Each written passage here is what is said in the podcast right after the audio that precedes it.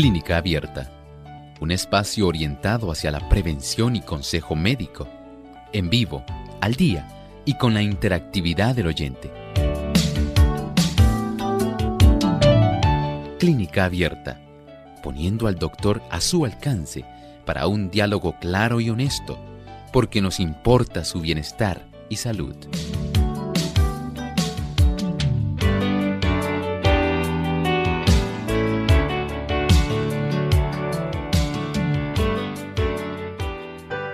Es una enfermedad crónica que dura toda la vida y es cuando hay un alto nivel de, nivel de azúcar en la sangre.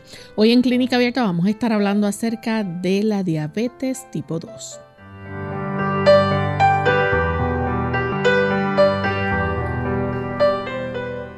Saludos a todos los amigos de Clínica Abierta. Nos sentimos contentos de compartir una vez más con ustedes en este espacio de salud el que cada uno de ustedes ha hecho su favorito. Gracias por la fiel sintonía que nos brindan a diario y sabemos que muchas personas diariamente se conectan por primera vez porque ustedes se han encargado de regar la voz y de dar a conocer nuestro programa. Así que agradecemos mucho ese patrocinio que nos brindan y esperamos que puedan seguir beneficiándose de los consejos, los tratamientos, y todo lo que se dice aquí en Clínica Abierta. Es nuestro compromiso con ustedes llevarles la buena información respecto al cuidado de nuestra salud y sobre todo orientarles para tener un mejor estilo de vida. Así que para ello pues contamos con la ayuda del doctor Elmo Rodríguez. ¿Cómo está doctor? Muy bien, Lorraine. Gracias al Señor. ¿Cómo se encuentra Lorraine? Bien también y contenta de compartir con usted y nuestros amigos. Claro que sí, estamos felices de estar con el cuerpo técnico y también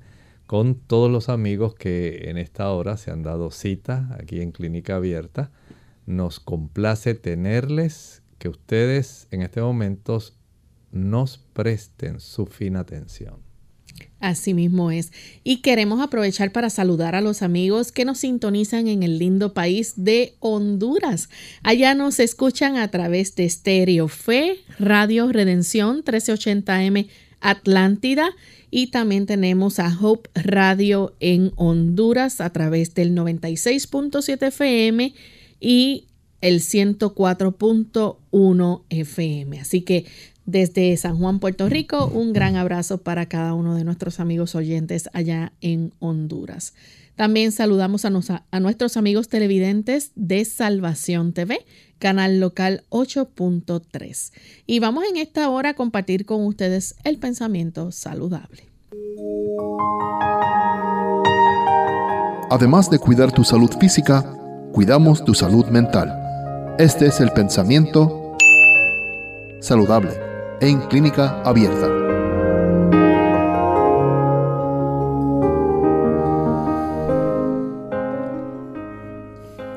Cuando el abuso de la salud se lleva a tal extremo que remata en enfermedad, el paciente puede muchas veces hacer por sí mismo lo que nadie más puede hacer por él. Lo primero es determinar el verdadero carácter de la enfermedad y después proceder con inteligencia a suprimir la causa. Si el armónico funcionamiento del organismo se ha perturbado por exceso de trabajo, de alimento o por otras irregularidades, no hay que pensar en remediar el desarreglo con la añadidura de una carga de drogas venenosas. ¿Cuánto usted puede hacer en bien de su propia salud? Pues puede hacer mucho. En realidad, la mayor parte de las personas se conforman con utilizar algún tipo de suplemento, algún medicamento, algo que les ayude con su problema, porque lamentablemente la mayor parte, aun cuando saben que el estilo de vida les está causando muchos problemas en el desarrollo de sus condiciones de salud, la mayoría prefiere la vía rápida. Tratar de evitar el problema sencillamente utilizando algo, algún fármaco, algún químico que pueda tomar el lugar de la responsabilidad personal que cada uno de nosotros tiene. Y esto es la realidad. La mayor parte de nosotros sabe cómo vivir, conoce de causas, motivos, de aquellos factores que van a estar añadiendo una gran preocupación a su situación de salud. Pero muchos quieren solamente lo que resulte más rápido para yo poder evitar algún problema. Así no funcionan las cosas. Por eso se desarrollan tantas complicaciones, por eso hay tantos problemas a largo plazo.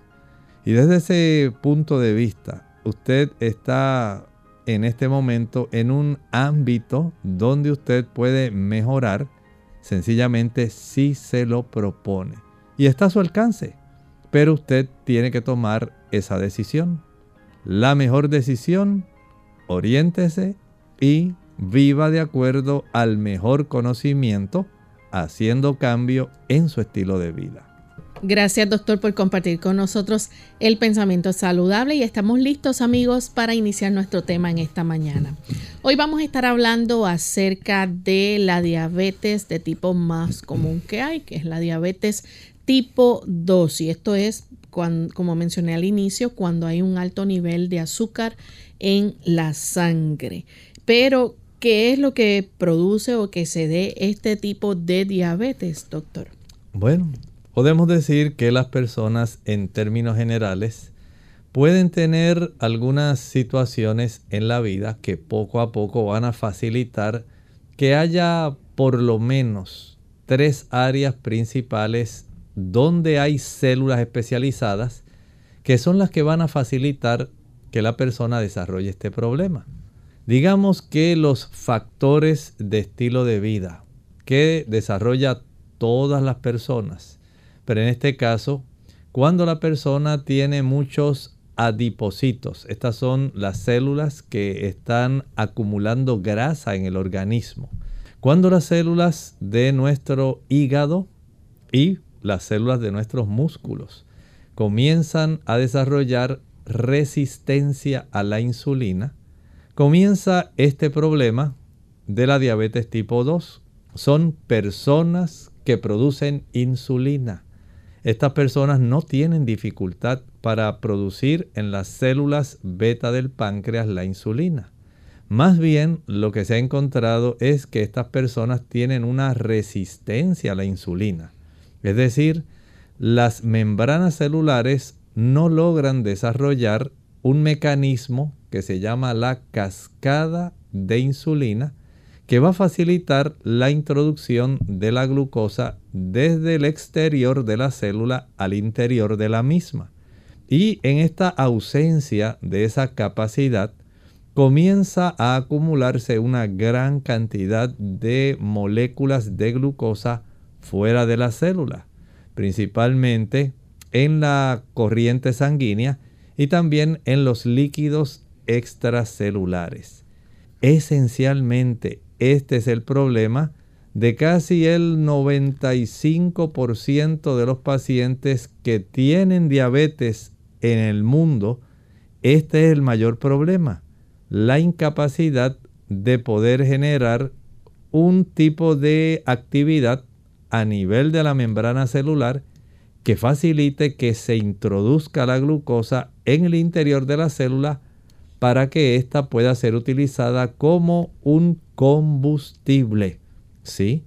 Nuestras células requieren este combustible como su automóvil requiere la gasolina para poder funcionar.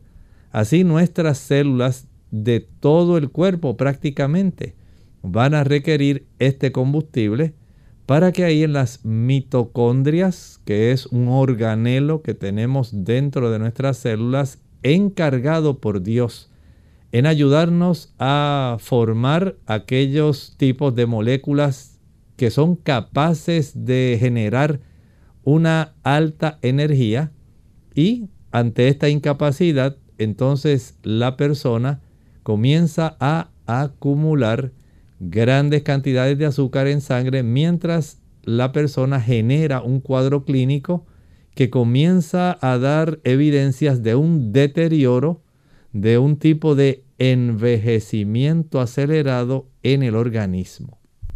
Doctor, y para que nuestros amigos puedan tener una idea, sabemos que, ¿verdad? La insulina eh, juega un papel muy importante este, en el organismo y en cuanto al azúcar se refiere.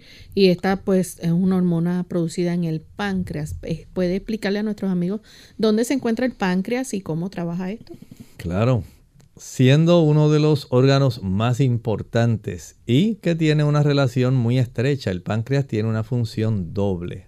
Una función exocrina, esto quiere decir que va a producir sustancias que van a ser utilizadas dentro del mismo cuerpo en, este aspecto no van a ser vertidas a la sangre.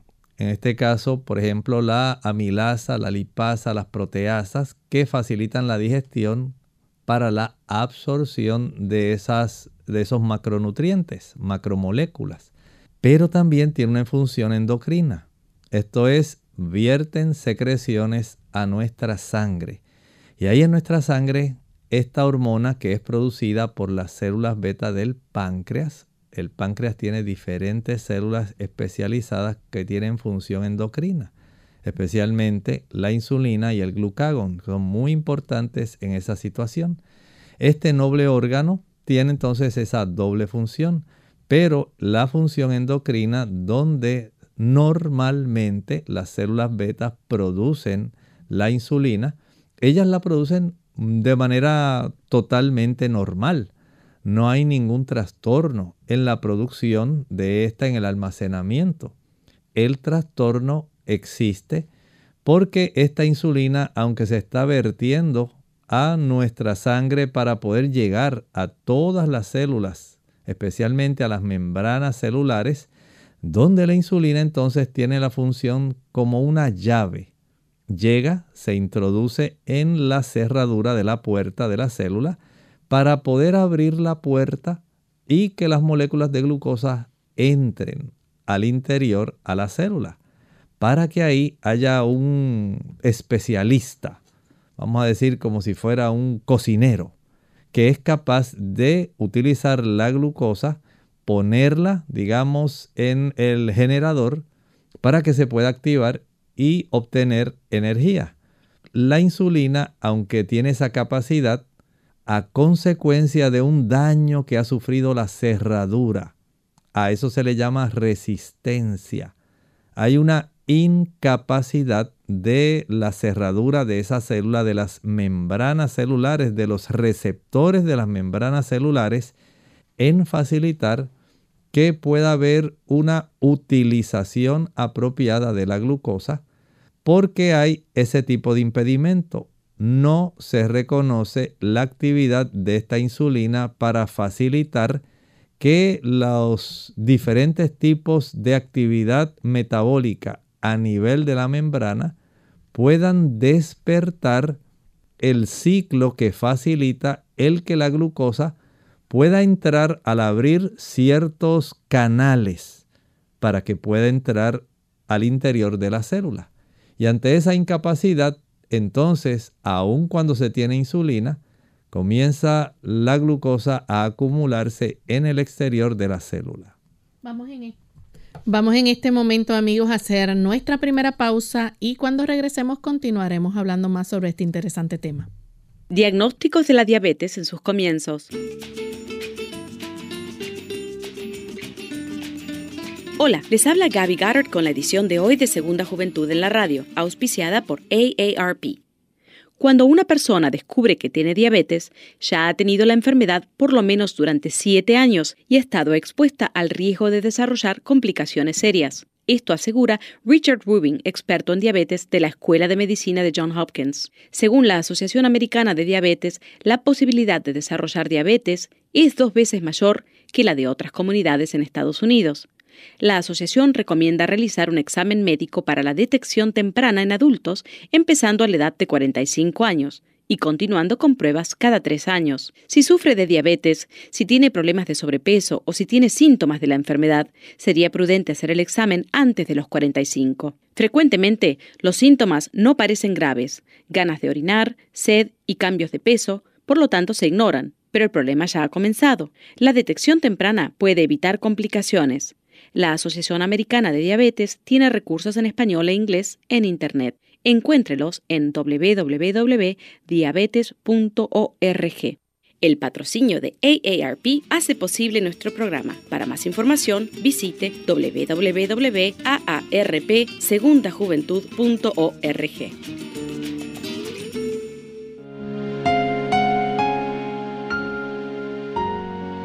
Hoy he escuchado la radio, he leído los periódicos, he pegado la oreja para saber qué se habla en las calles en las colas de los colectivos, en las barras de los bares, y no he oído hablar de amor. He vagado de un lado para el otro con los oídos alertas, pero nadie ha pronunciado la mágica palabra. He oído hablar de impuestos, de violencia, de accidentes, de famosos, de fraudes. He oído hablar de fútbol, de política, pero no he oído hablar de amor. Me he acercado a las parejas y las he oído hablar de dinero, de coches, de ropa, de propiedades, de lo que hacen los demás, del colegio de los niños, de cine, de divorcio, de problemas. Pero no he oído hablar de amor. He visto a la gente protestar por todo, porque hay baches en las calles, porque la grúa se ha llevado el coche, porque un político ha dicho algo, porque la sopa estaba fría porque han subido el precio de no sé qué producto. Pero no he visto a nadie protestar por falta de amor. Me he cruzado con una manifestación, pero en ninguna pancarta he podido leer la palabra amor. Yo me pregunto, y te pregunto, ¿qué pasa? ¿Tan insignificante es el amor que nadie habla de él? ¿Que nadie le echa de menos?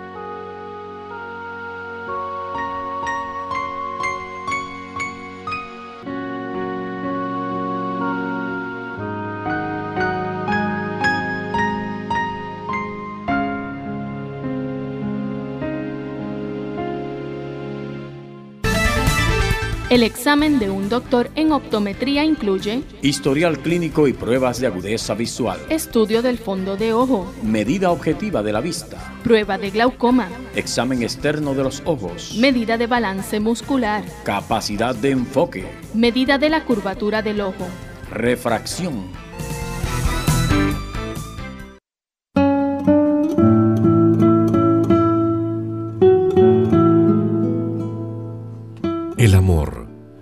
permanece inmutable como piedra. Hay que hacerlo y rehacerlo todo el tiempo, como el pan de cada día.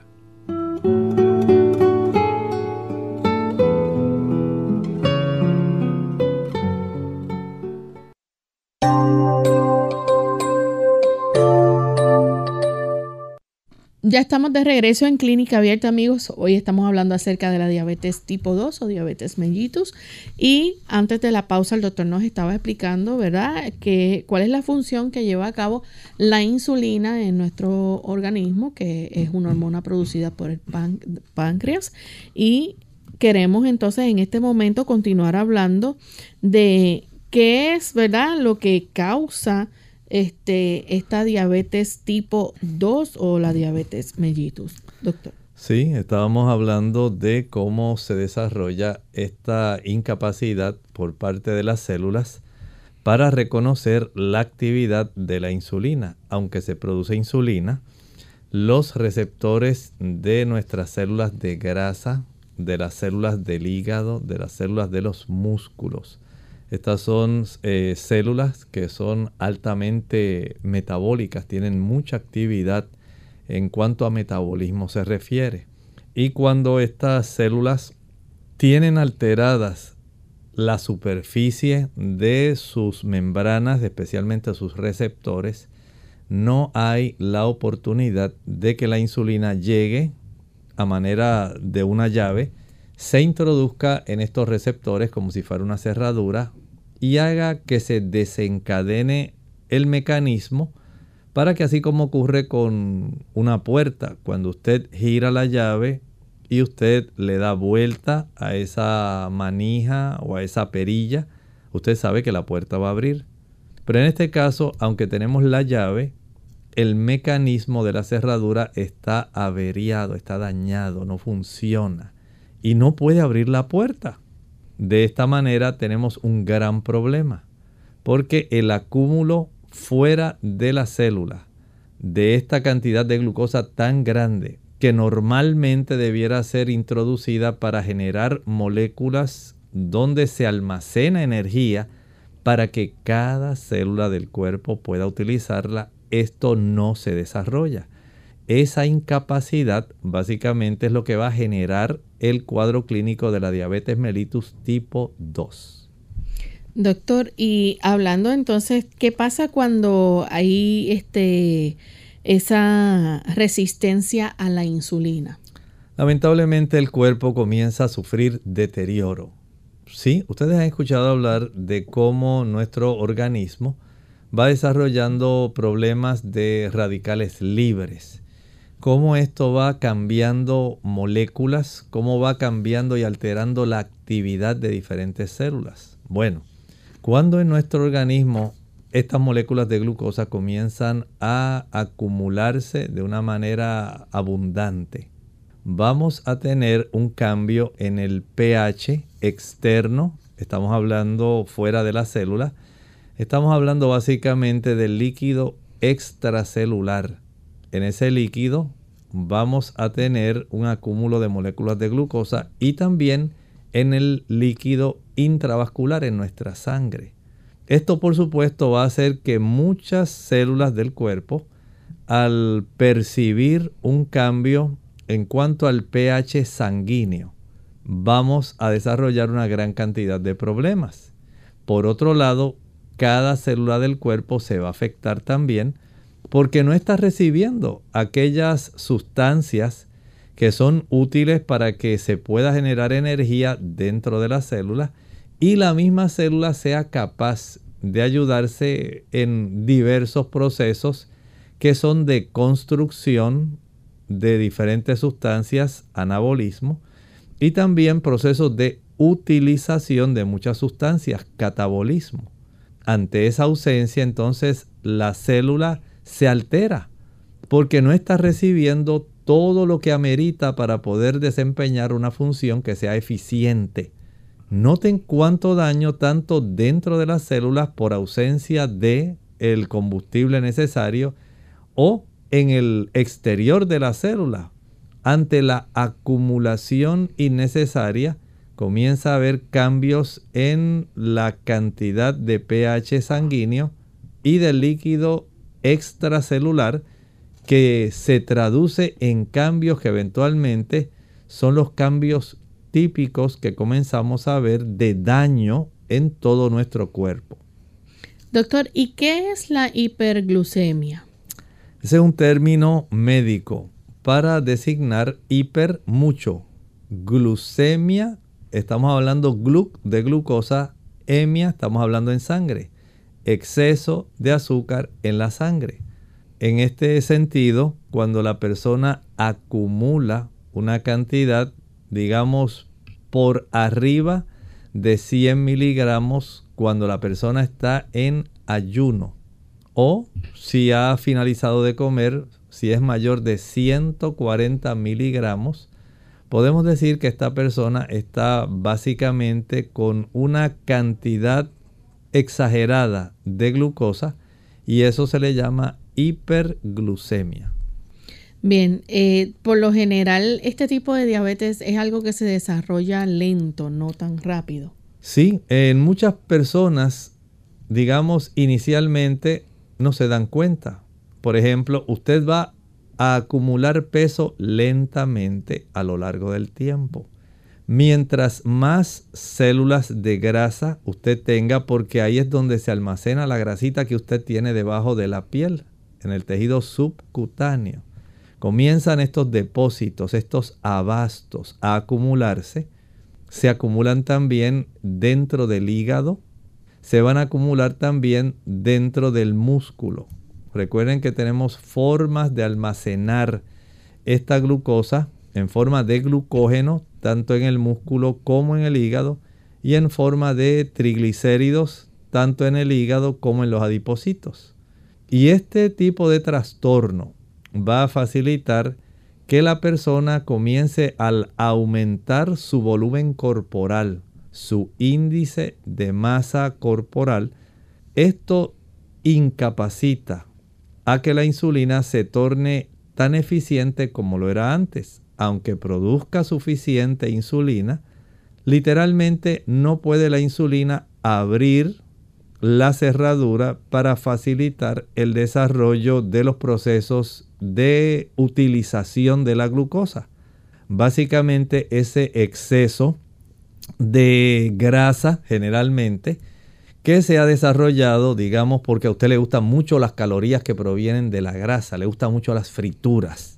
Les encanta y casi todo por la prisa, porque no tengo tiempo, o sencillamente porque me gustan las papas fritas, me gusta comer yuca frita, me gustan las tostones de pana, me gustan los pastelillos de pizza. Hay tantas cosas, ¿verdad?, que tientan el paladar y sencillamente, además de tentarlo, hacen que la persona prefiera esos productos que tienen mucho queso, que tienen mucho contenido de huevo, mucha leche.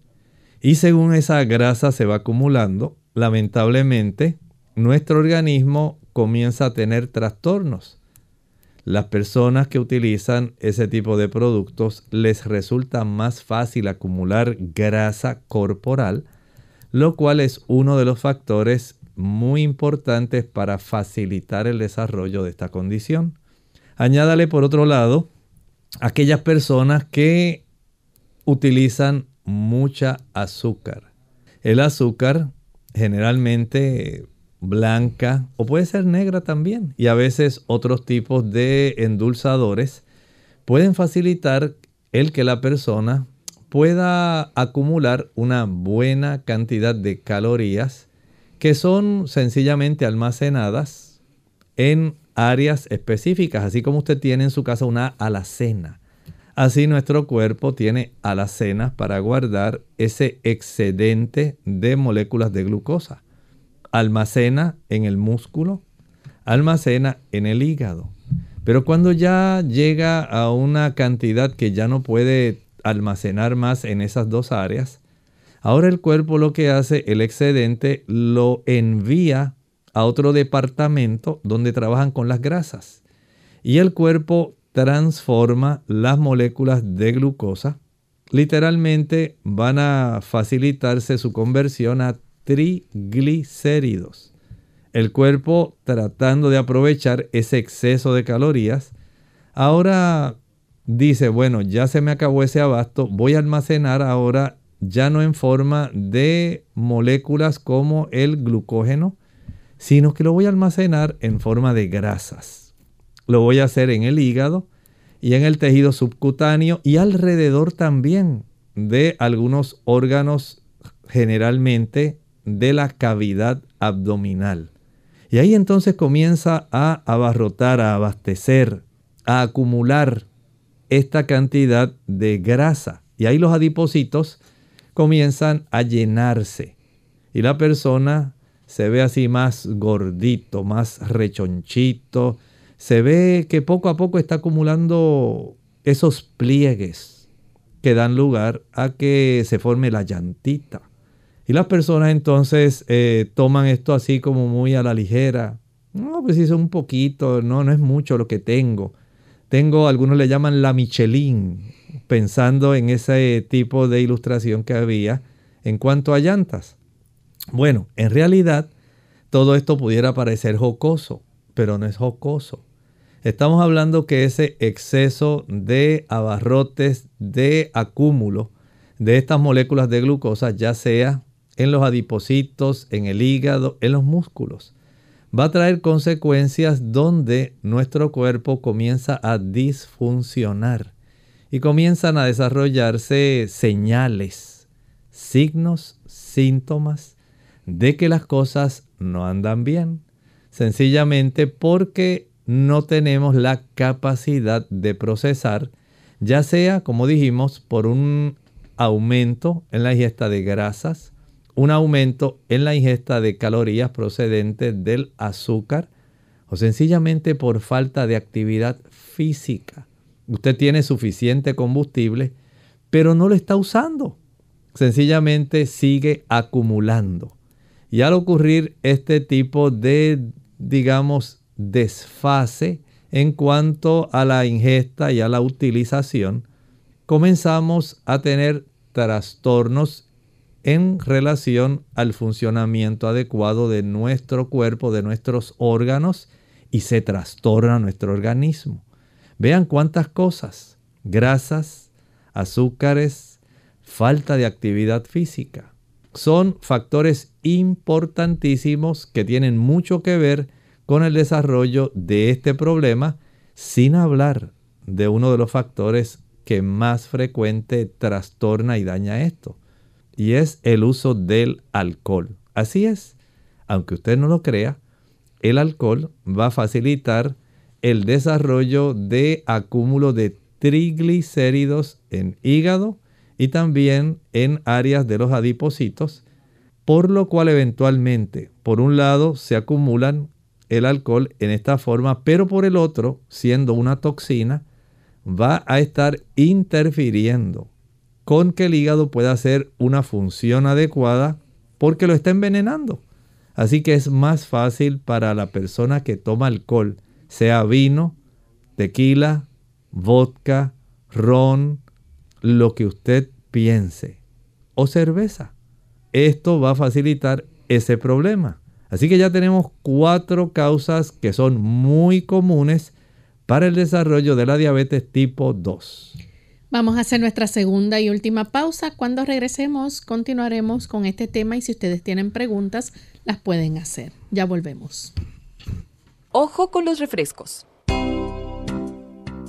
Un estudio preliminar publicado en la revista de salud de los adolescentes sugiere que el consumo elevado de refrescos o bebidas gaseosas puede estar relacionado con una mayor proporción de fracturas de huesos posiblemente porque el ácido fosfórico que contienen estas bebidas estimula la excreción del calcio.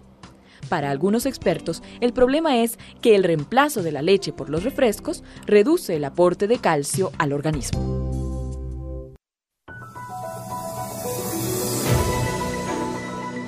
¿Sabía usted que tomar un baño de sol puede ayudar con la glucosa en la sangre y el colesterol? Así es, la luz solar estabiliza los niveles de azúcar o glucosa en la sangre. Ayuda a reducir el nivel de azúcar en la sangre si está muy alta y a elevar el nivel de azúcar de la sangre si está muy baja. Además, disminuye el nivel de colesterol y triglicéridos en la sangre.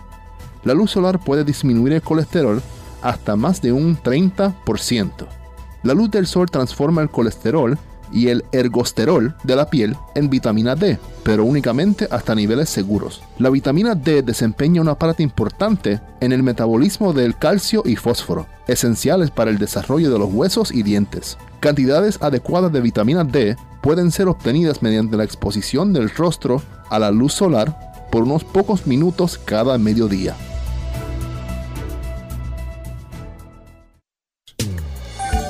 Resultan especialmente recomendables en caso de diabetes el brécol, la coliflor y todas las coles, la endivia, la escarola, la lechuga, la judía verde, el guisante y el pepino. Excelentes verduras.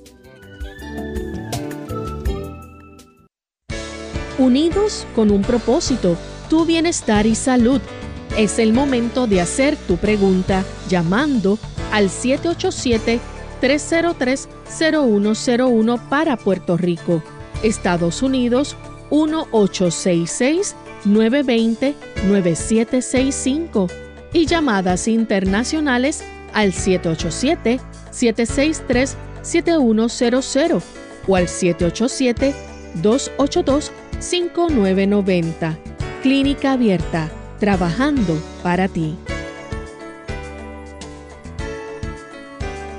Clínica Abierta. Ya estamos de vuelta en Clínica Abierta, amigos, y tenemos varias llamadas que vamos a comenzar a recibir.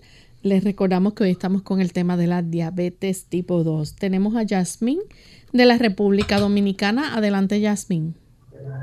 Buenos días. Buen día. Bienvenida. Yasmín, ¿nos escucha, Yasmín? Sí, les escucho. Puede hacer la pregunta, por favor.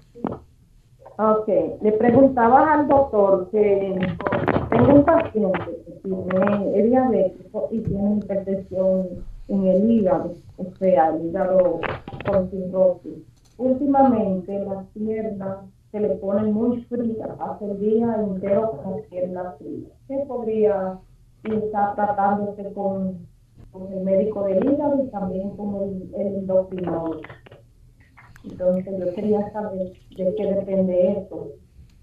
Mire, el acúmulo de las moléculas de glucosa en el torrente sanguíneo y también en el líquido extracelular va a tener su efecto doble. Por un lado, va a inflamar, porque es uno de los efectos mayores que tiene el acúmulo de la glucosa en la sangre. Produce mucha inflamación y es un mecanismo básico de daño en nuestro organismo.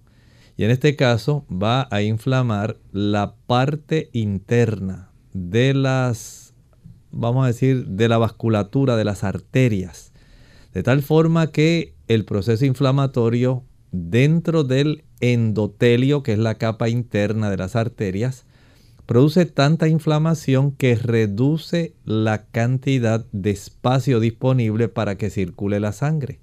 Por eso el diabético tiene tantos problemas circulatorios. Por eso es tan fácil desarrollar gangrena porque sencillamente hay tanta inflamación que esa inflamación es tan abundante a todo lo largo del sistema de vasos arteriales que impide que un volumen adecuado de sangre cargue oxígeno y cargue nutrimentos para darle un apoyo adecuado a los tejidos que están más lejanos donde las arterias cada vez son más pequeñas, más estrechitas, más estrechitas. Y si usted le palpa el pulso, por ejemplo, el pulso dorsopédio en el dorso del pie a un diabético, se va a dar cuenta que es no solamente lento, sino también débil. Si usted le toca con el dorso de su mano, ese dorso del pie o la planta del pie, la va a tener fría va a notar que está pálida y en algunos casos está comenzando a tornarse un rojo color violeta. Ante la hipoperfusión, eso quiere decir que está llegando poca cantidad de oxígeno a ese tejido. Eventualmente ese tejido va tornándose más liláceo y eventualmente va a tornarse negro. Eso le dice que no está llegando una buena cantidad de oxígeno y de sustancias para que ese tejido permanezca vivo. Cuando la persona acumula también esta cantidad de glucosa en sangre que el pH se torna bien ácido, comienzan a trastornarse también la función de los nervios. Al trastornarse, esos nervios se inflaman. No tienen la cantidad suficiente de vitaminas del grupo B para poder procesar la cantidad de moléculas de glucosa. ¿Cuál es el resultado? El resultado es la neuropatía. La persona comienza a tener esa sensación tan rara de adormecimiento, de unos calambres, como que hay unas hormigas que le corren, de dolor, de hipersensibilidad. Todo eso lo que denota es daño por eso no podemos pensar en una pastilla mágica que le quite la neuropatía. Por ejemplo, la gabapentina lo que hace es tratar de reducir ese proceso de hipersensibilidad que desarrollan en estos nervios. Pero en realidad no está corrigiendo el proceso inflamatorio. Aunque usted sea sabio, va a darse cuenta que el paciente que tiene este problema en el hígado, cirrosis, si el hígado es la fábrica principal para el procesamiento de la glucosa, de los triglicéridos, y ese hígado no tiene todas las células, todos los hepatocitos no están listos para procesar adecuadamente porque ya lo que tenemos son básicamente eh, cicatrices en el tejido hepático, no tenemos las células que hacen la función. Entonces estamos colaborando para que más cantidad de glucosa quede circulando y mayor sea el daño. ¿Qué puede hacer ese paciente que usted nos presenta? Lo más sencillo, dos cosas. Mantener el nivel de glucosa lo más normal posible, entre 70 y 100 miligramos por decilitro. Y en segundo lugar, salir a caminar. No hay forma en que usted beneficie más esas arterias para reducir inflamación que reduciendo la cantidad de glucosa que irrita el interior de las arterias estrechándolas y facilitando que el corazón pueda impulsar lentamente y de forma progresiva. Recuerde que la cirrosis no se desarrolló de un día para otro. Tampoco vamos a lograr que de un día para otro la circulación de las extremidades mejore, porque ahora el hígado tiene que adaptarse a manejar un volumen de sangre que no puede manejar, porque no tiene la capacidad de hacerlo. Está con muchas cicatrices y el cuerpo tiene que comenzar a desviar sangre para la región de los pulmones, para la región de las extremidades, pero con el problema de que las arterias de esas extremidades están tan estrechas que no puede hacerlo. Y comienza a acumularse una mayor cantidad de sangre en el área del abdomen.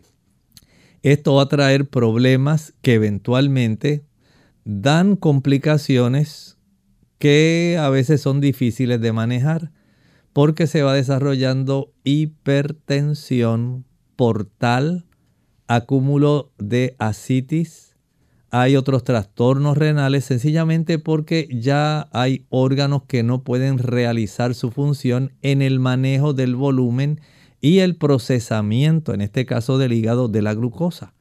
De esta manera, lo más sencillo para que él pueda beneficiarse, además de tomar sus medicamentos, de evitar el uso del alcohol. El alcohol daña mucho el hígado, mucho.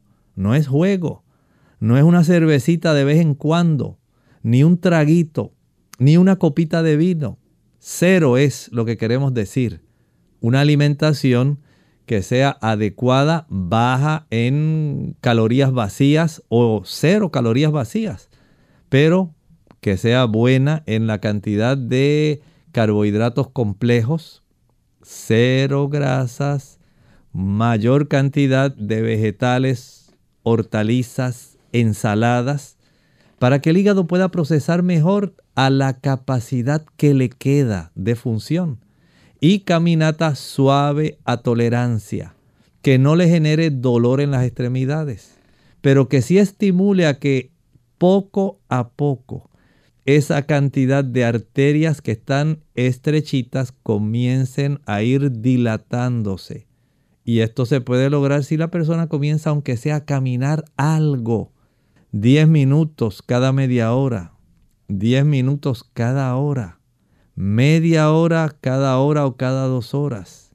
Sentado no podemos mejorar, de tal forma que vea el equilibrio que requiere. Una cantidad de agua que sea suficiente, que no vaya a congestionar demasiado su circulación, porque estamos desarrollando problemas de manejo de volumen y de procesamiento de glucosa y de volumen de sangre en el hígado. Entonces hay que ser bien cuidadoso. Tome sus fármacos tal como se los prescribieron. Cambie su alimentación haga su ejercicio y tome agua en la cantidad que su hígado lo permita. Tenemos, entonces a Teolinda que llama desde Estados Unidos. Adelante, Teolinda. Bueno, sí, aló, perdón, tenía modo. Doctor, buenos días. Buenos ah, días. Ah, fíjense que a veces estoy aquí en la cadena de oración. Yo conozco como más de tres personas aquí en la línea que tengo que sufren de diabetes y también tienen ya desarrollaron graso. Entonces, me gustaría saber veces de todo tipo lo ven, creo que no. Entonces, eh, antes que vuelvan a diabetes 1, ¿será posible revertir la diabetes a normalidad. Y quisiera que nos enseñara a comer. Tú debes comer un diabetes porque está poniendo insulina y pues si tiene graso, por no reducirlo a, a cero, ¿verdad? Normal, la, la glucosa, quisiera que Ah, porque a veces la persona dice coma carbohidratos y la persona no sabe carbohidratos. Y, y, quisiera que nos uh, hable con, con, los vegetales que debería de comer en su desayuno, su almuerzo y su porque la verdad es que la persona muchas veces no entiende. Entonces, si quisiera hacer una solución amplia, doctor, si nos puede explicar, porque pues yo tratado de explicarlo, pero si usted lo explica mejor, a estar muy complacidos. Muchas gracias, doctor. Por lo Muchas gracias. Mire, si usted puede entrar en ese proceso de reversión de la diabetes si es tipo 2, no la tipo 1. La tipo 2 sí la podemos revertir solamente mientras usted esté haciendo aquellos factores que ayudan en el proceso de reversión. Tan pronto usted dice, ay, ya por fin salí de esto, ya normalicé, Ahora sí me puedo comer todo lo que yo quiera y hacer todo lo que yo quiera. Error. Nuevamente va a desarrollar diabetes. Así que una vez usted se proponga, ya usted decidió, tomó ese tipo de, digamos, momento importante en su vida donde dice, hasta aquí llegué. Ahora sí quiero cuidar mi cuerpo. Voy en el proceso de revertir la diabetes y tiene que estar bien comprometida. Ya sabe que aquí no va ese asunto de que una vez al año no hace daño. Así no puede esto funcionar. Usted tiene que tomarlo muy en serio, porque al cuerpo no se le va a olvidar cada vez que usted haga trampa, una trampita. Esa trampita le puede costar a usted varios días de retorno y en ocasiones a veces ya no se puede regresar. Por lo tanto, Comenzamos con los carbohidratos complejos. No es lo mismo comer harina blanca, pan blanco, arroz blanco que comer arroz integral, harina integral, pan integral. Los carbohidratos complejos ayudan para que la cifra de glucosa sanguínea sea más estable, para que no entre toda la cantidad de moléculas de glucosas de una sola vez al hígado y al torrente sanguíneo. Por más rico que le sepan las galletas, los bizcochos, los dulcecitos, los panes, los chocolates, los flanes, no lo haga. Comiendo ese producto no va a revertir la diabetes. Aunque le digan y casi le aseguren que está hecho para usted pensando en usted que es diabético, no lo haga. Adopte ese tipo de carbohidratos complejos, son importantes. Por otro lado, Vamos a evitar aquellas frutas que son muy dulces. El plátano, guineo, banano, cambur, no lo vamos a utilizar. Aquellos frutos también como el mango, en este momento no lo vamos a utilizar y mucho menos si tiene hígado graso. Vamos a evitar los dátiles, los higos, las uvas pasas y las ciruelas pasas ya que este tipo de frutas concentra una mayor cantidad de moléculas de glucosa. No vamos a utilizar jugos, ningún jugo, aunque sea jugo puro, aunque sea jugo natural, aunque sea hecho por usted en su casa porque usted tiene la última máquina extractora con el último procedimiento y más moderno que ha encontrado para que el jugo salga purísimo. No lo va a hacer. Cuando usted hace jugo, usted concentra moléculas de azúcar y la va a estar procesando básicamente sin ningún tipo de fibra. Mejor coma la fruta que no sea las que mencioné. Y de esta manera usted se evita un problema. Puede consumir su manzana, peras, melocotones, piña, guayaba. Usted se ayuda con ellas, naranjas, con todo y su bagazo. Eso le va a ayudar para tener un buen control. Si va a consumir pan, que sea integral. Si va a consumir arroz, que sea integral o preferiblemente para el diabético use la quinoa o quinoa. También para el diabético es muy importante el consumo de legumbres, frijoles, habichuelas blancas, negras, pintas, lentejas, garbanzos, gandules, chícharos, porotos, arvejas. Eso ayuda a un buen control. También es muy útil el consumo de ensaladas. Berenjena, berro, brócoli, cebolla, col, repollo, coliflor, espárrago, espinacas, germinados, habichuelas, lechuga, maíz tierno, pepinillo, perejil, quimbombó, rábanos, remolachas, tomates, zanahoria. Todo eso le ayuda a tener un buen control, el aguacate. Pero evite el consumo de los tubérculos. Los tubérculos, la papa, la yuca, la yautía, la malanga, el ñame, la batata, son productos que van a facilitar el que su índice glucémico se eleve muy rápido y eso no es lo que queremos. Queremos que usted tenga un mejor control. En vez de esos, prefiere el consumo de calabaza o chayote. En la República Dominicana, tayota. De tal forma que usted se pueda ayudar, coma en forma regular, deje 5 horas entre el desayuno y el almuerzo 7 de la mañana su desayuno, 12 del mediodía su almuerzo, 5 de la tarde la cena. No haga meriendas. Estamos hablando del diabético tipo 2. El diabético tipo 2 no usa insulina. No necesita meriendas. Usted debe ayudarse para que el médico le facilite un buen control con fármacos que sean adecuados. Pero si usted colabora con su alimentación, comienza a ejercitarse porque si no se ejercita no va a mejorar ni el hígado graso ni su glucosa. Así que debe ayudarse.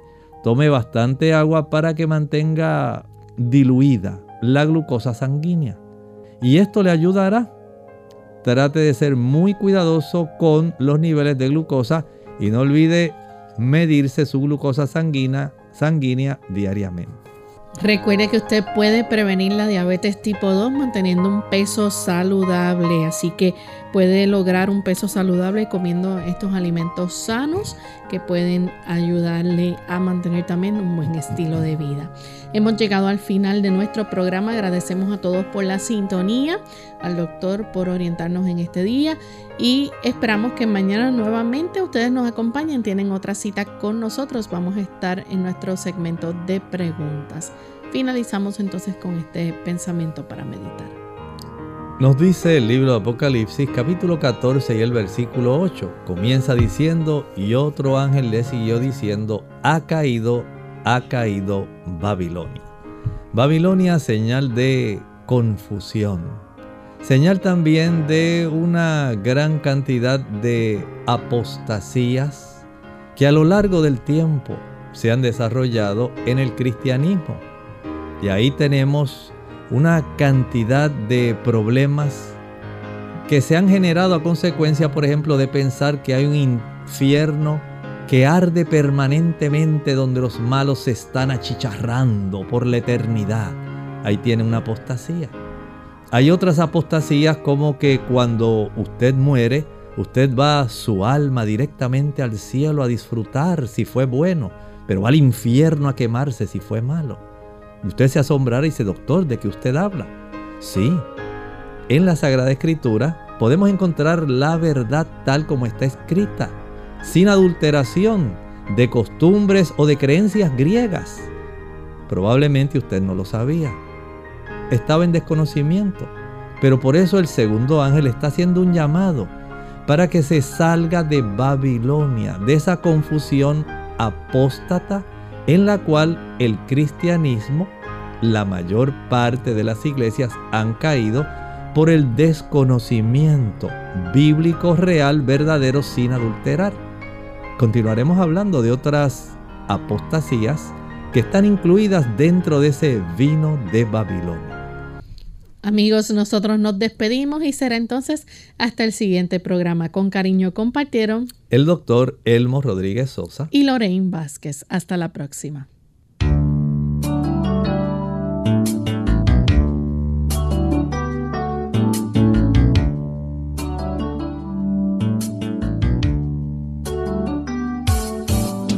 Clínica abierta. No es nuestra intención sustituir el diagnóstico médico antes de poner en práctica cualquier consejo brindado en este programa, usted debe consultar con su médico. Hasta la próxima.